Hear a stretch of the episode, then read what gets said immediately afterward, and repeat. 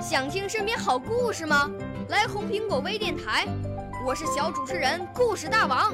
想参加娱乐节目互动吗？来红苹果微电台，我是小主持人开心果。想来我们新闻现场吗？来红苹果微电台，我为你做直播报道。想有个机会脱口秀吗？来红苹果微电台，我带你在精彩栏目中互动开讲。我们的语言魅力在这里提升，我们的儿时梦想从这里起航。大家一起喜羊羊。少年儿童主持人，红苹果微电台。现在开始广播。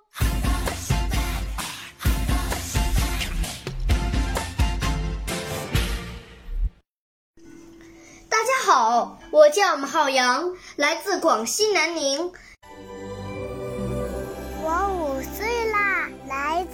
从前。我六岁啦，来自陕西。我九岁，来自广东。我十二岁，来自北京。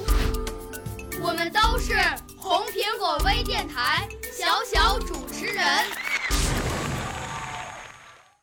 今天我朗读的题目是《字典公公家里的争吵》。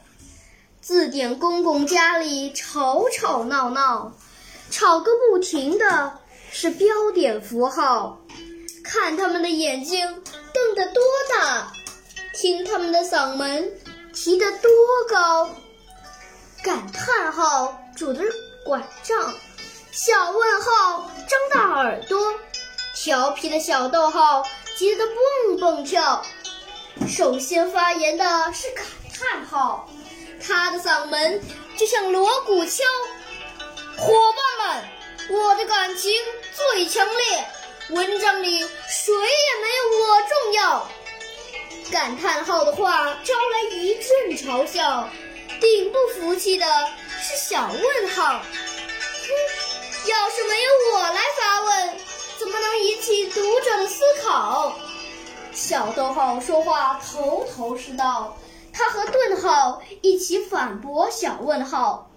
要是我们不把句子点开，文章就会像一根长长的面条儿。学问深的要算省略号。他的话总是那么深奥，要教我的作用吗？哦，不说大家也知道。水平高的要数句号，他总爱在后面做总结报告。只有我才是文章的主角儿，没有我，话就说的没完没了。大家争得不肯开交，字典公公把意见发表。孩子们，你们都很重要，少一个，我们的文章就没有这样美妙。小朋友，你听了字典公公家里的争吵，心里想的啥？能不能让我知道？我的朗诵完毕，谢谢大家。